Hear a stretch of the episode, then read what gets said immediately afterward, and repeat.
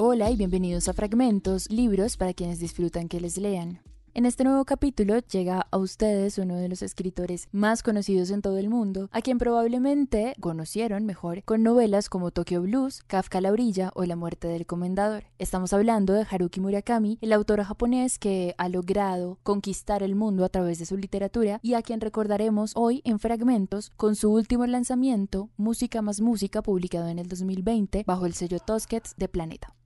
Si nunca han leído Murakami, él ha destacado en la mayoría de su literatura su gran pasión por la música, particularmente por la música clásica y por el jazz. Así que en Música más Música aprovecha para conversar con Seiji Osawa, director y compositor musical que ha estado detrás de las orquestas de Toronto y de San Francisco por más de 30 años. Mis tardes con Seiji Osawa.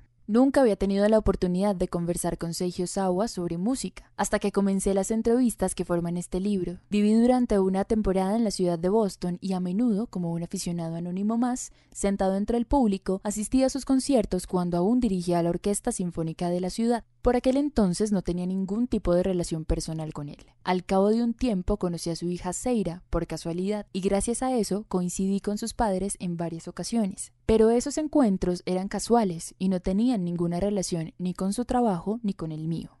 Quizás una de las razones por las que nunca nos pusimos a hablar en serio de música hasta hace relativamente poco tiempo fue que el maestro estaba muy ocupado con sus compromisos laborales. Por eso, cuando nos veíamos para tomar una copa, hablábamos de cualquier cosa excepto de música. Y si por casualidad lo hacíamos, apenas eran comentarios al azar que no iban más allá. Osawa es de esa clase de personas que concentra todas sus energías en el asunto que tiene entre manos, y por eso, imagino, fuera del trabajo necesitaba desconectar. Por mi parte, no lograba superar cierta reserva y evitaba abordar cualquier tipo de conversación sobre música. En diciembre de 2009 le diagnosticaron un cáncer de esófago y después de someterse en enero a una grave operación, se vio obligado a restringir su actividad profesional para seguir un tratamiento y un programa de rehabilitación en torno a los cuales acabó girando su vida. Quizá por eso empezamos a hablar de música, poco a poco, en el transcurso de nuestros encuentros. Su condición física no era la óptima, obviamente, pero cuando empezaba a hablar, su rostro, me parecía a mí, se iluminaba, recuperaba vivacidad. Puede que retomar su relación con la música de un modo distinto al habitual le ayudase a cambiar de humor, a olvidarse momentáneamente de su enfermedad, por mucho que lo hiciese con un amateur como yo. O tal vez, como yo me dedicaba a una actividad en un campo distinto al suyo, eso le ayudaba a despreocuparse. He sido un ferviente entusiasta del jazz desde hace ya casi medio siglo, pero también he escuchado y disfrutado mucho la música clásica, casi tanto como el jazz. Ya en mi época de instituto empecé a coleccionar discos e iba a conciertos siempre que podía, sobre todo cuando viví en Europa. De 1986 a 1989 dediqué mucho tiempo a escuchar música clásica y vivía inmerso en ella. Tanto en el pasado como en la actualidad, escuchar jazz y música clásica alternativamente ha supuesto para mi espíritu y para mi mente un gran estímulo, una forma muy eficaz de alcanzar la paz interior. Si por alguna razón me forzaran a escoger entre una y otra, mi vida sería sin duda mucho más triste. Como decía Duke Ellington, en el mundo solo existen dos tipos de música, la buena y la otra. En ese sentido, la música de jazz y la música clásica son, en esencia, lo mismo. La alegría que produce escuchar buena música trasciende cuestiones como la de su clasificación en un determinado género. En una de las ocasiones que Seiji Osawa vino a visitarme a mi casa, escuchamos música y conversamos distendidamente. Me habló de sus recuerdos de cuando Glenn Gould y Leonard Bernstein interpretaron en Nueva York en 1962 el concierto para piano número uno de Brahms. Según él, fue una experiencia irrepetible, y a medida que me lo contaba, me decía a mí mismo, qué lástima que una historia tan fascinante se pierda sin más. Alguien debería grabarlo o dejarlo por escrito. Y entonces pensé que esa persona podía ser yo mismo. A un riesgo de pecar de inmodestia, confieso que no se me ocurrió otra persona que pudiera hacerlo. Le hablé de mi idea y él aceptó de inmediato, muy ilusionado con el proyecto. Me parece bien, ahora tengo tiempo y podemos hablar. El hecho de padecer un cáncer era un asunto doloroso, tanto para él como para el mundo de la música, pero que su enfermedad nos brindase cierto margen para hablar de música con calma fue, seguramente, uno de los pocos aspectos positivos de su enfermedad. Como se suele decir, no hay mal que por bien no venga. A pesar de mi gran afición por la música a lo largo de los años, nunca he recibido una educación formal al respecto. Puedo decir que soy un amateur absoluto. Apenas tengo conocimientos específicos en la materia, de manera que es posible que en el transcurso de nuestras charlas hiciera, en ocasiones, comentarios erróneos e incluso pecase de cierta descortesía. Pero el maestro Sawa es una persona a quien no le preocupan nada de esas cosas y siempre se mostraba dispuesto a reflexionar sobre lo que yo le proponía, a darme su visión personal de las cosas. Le estoy muy agradecido por ello. Yo me encargué de hacer las grabaciones, transcribí las conversaciones y después se las di a leer para que las corrigiera. Su primer comentario después de leer el manuscrito fue, nunca había hablado de música de esta manera. Me da la impresión de que me expreso con mucha brusquedad. ¿Crees que los lectores entenderán lo que quiero decir?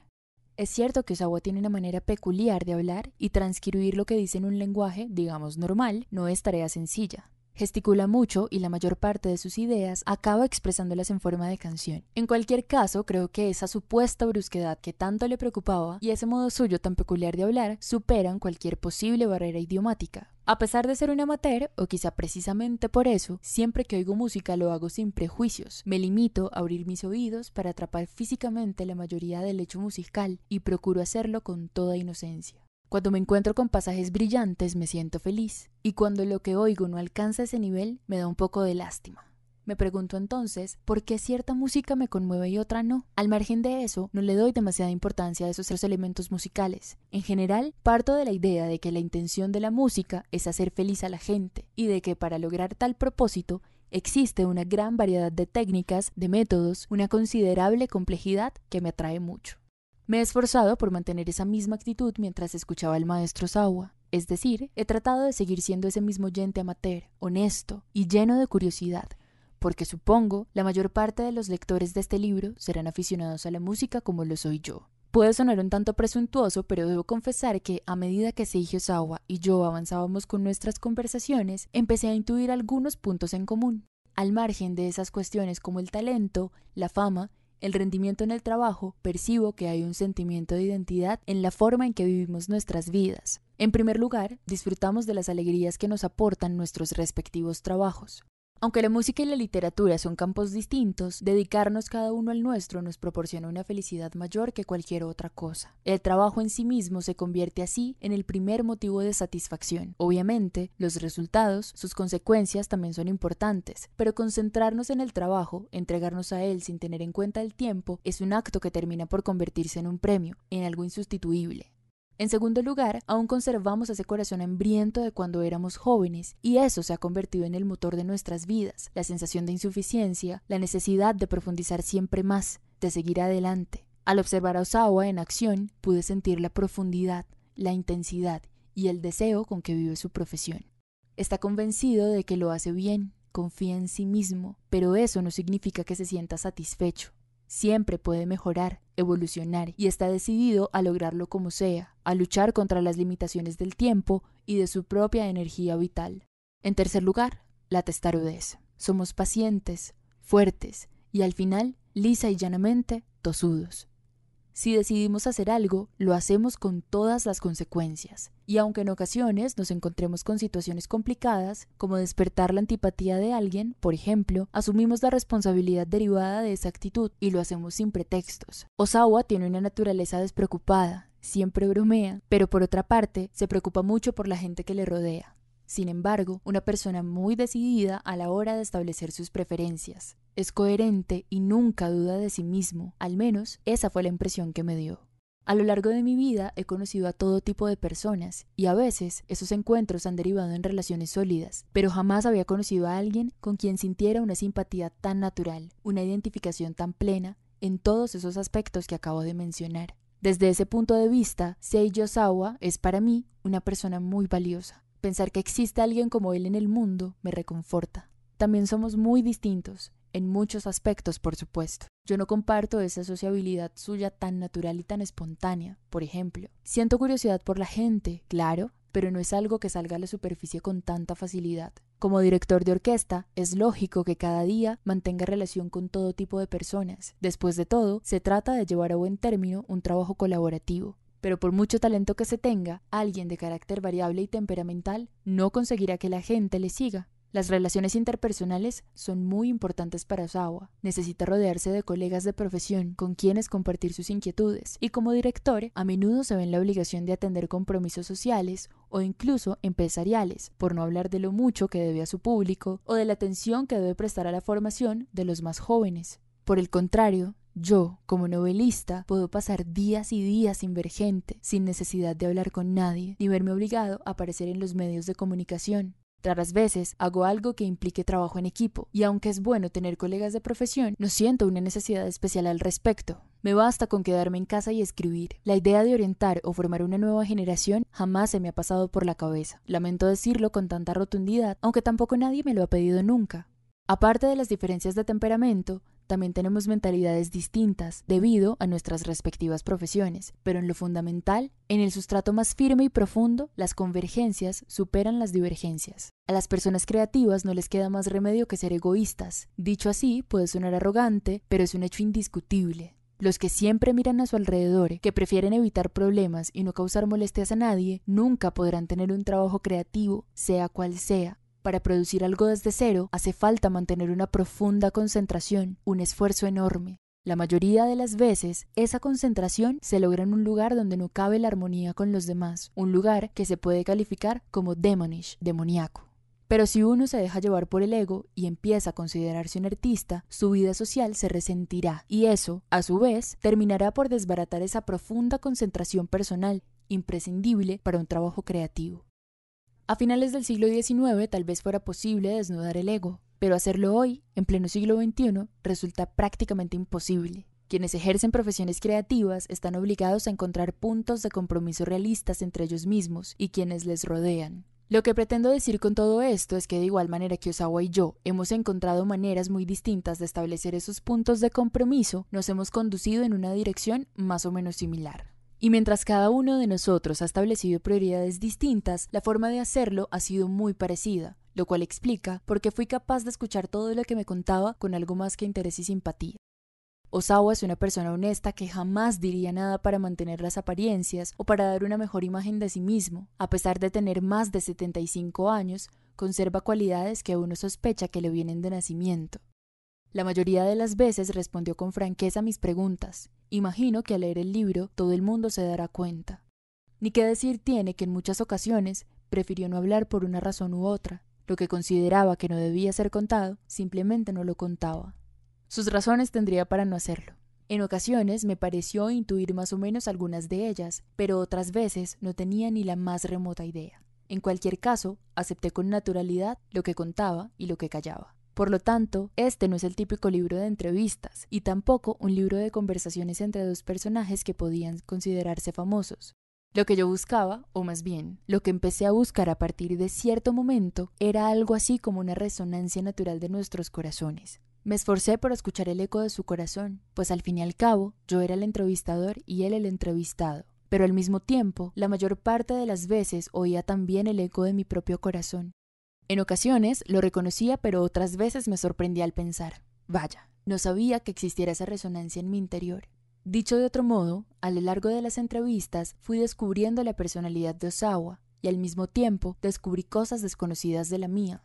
Huelga decir que el proceso resultó de lo más interesante. Pondré un ejemplo. Nunca he llegado a leer partituras con soltura, no entiendo los detalles. Sin embargo, al escuchar a Osawa, al observar sus gestos y al aguzar bien el oído a las inflexiones de su voz, llegué a entender lo importantísimo que era para él leer las partituras. Hasta que no ha leído por completo una partitura, la música no toma forma. Debe sumergirse en ella para darse por satisfecho, pase lo que pase contempla esa complejidad de símbolos impresos en las dos dimensiones del papel, y de ahí pasa a una forma tridimensional, es su forma de entender la música, es la base, el principio fundacional de su vida musical.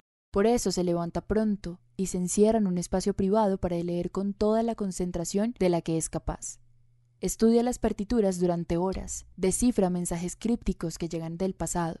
Como él, también yo me despierto sobre las 4 de la mañana y me concentro en el trabajo. Si es invierno, fuera está completamente oscuro. Ni siquiera existe aún el presagio del alba.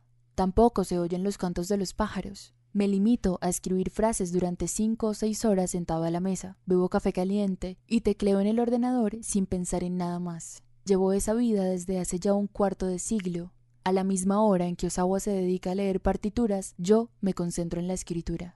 Lo que hacemos es completamente distinto, pero el proceso es más o menos el mismo. Siempre pienso que sin esa capacidad de concentración mi vida no existiría. Si no pudiera concentrarme, ya no sería mi vida. Creo que a Osawa le pasa lo mismo.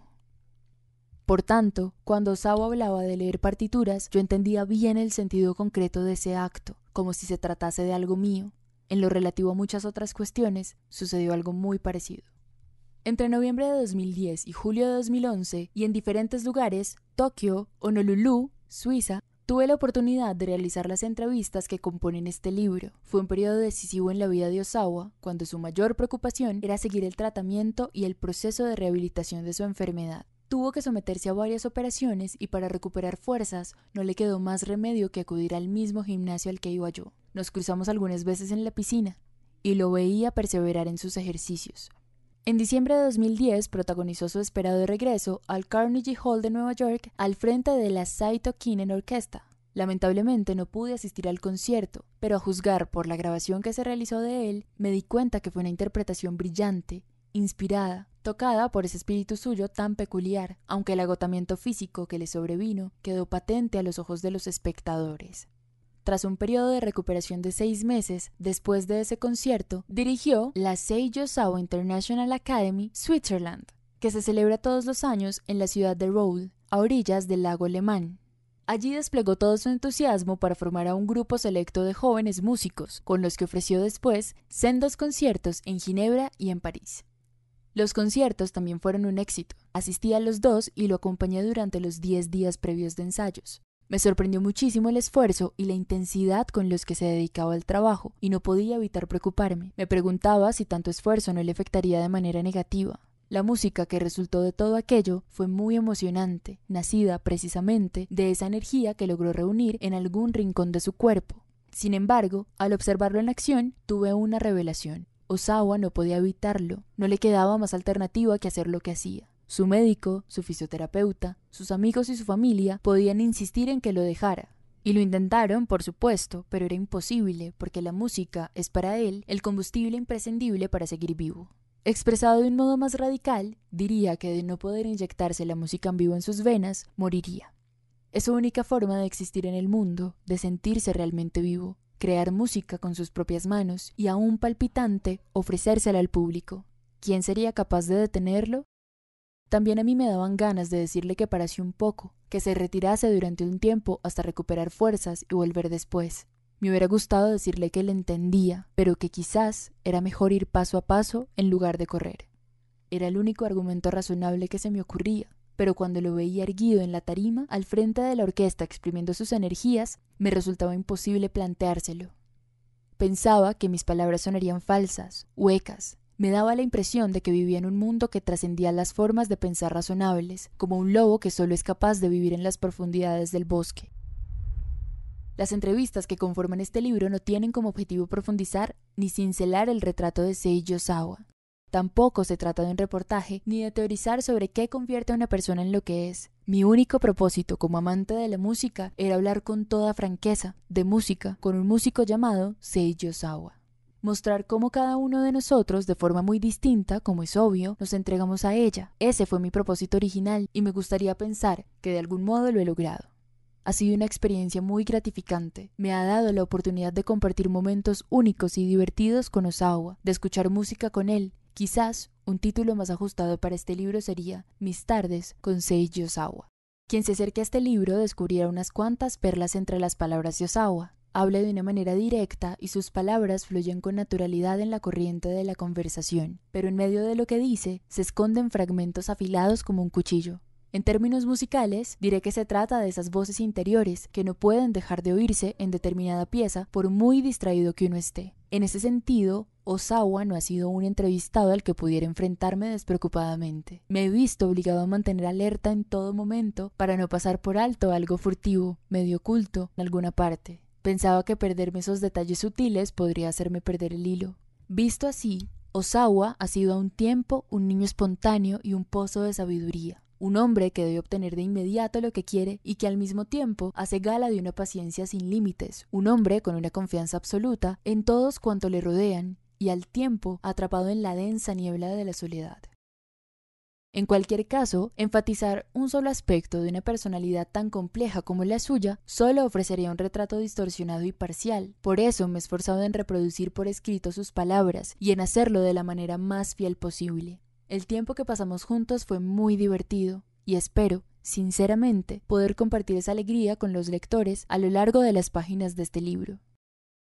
Quisiera agradecer a Osawa, una vez más, haberme dedicado todo ese tiempo. Nos hemos enfrentado a muchas dificultades logísticas para poder seguir regularmente con las entrevistas durante un largo periodo de tiempo, pero yo obtuve mi particular recompensa cuando el maestro me confesó que nunca antes había hablado de música de una manera tan sistemática, tan organizada. Deseo con todo mi corazón que Seiyo Sawa tenga la oportunidad de seguir ofreciéndonos su música, toda la que pueda y durante todo el tiempo que pueda. De la buena música puede decirse lo mismo que del amor, nunca hay demasiado. Y cada vez hay más personas que, como si la música fuera el motor de su existencia, sacian con ella su apetito por la vida.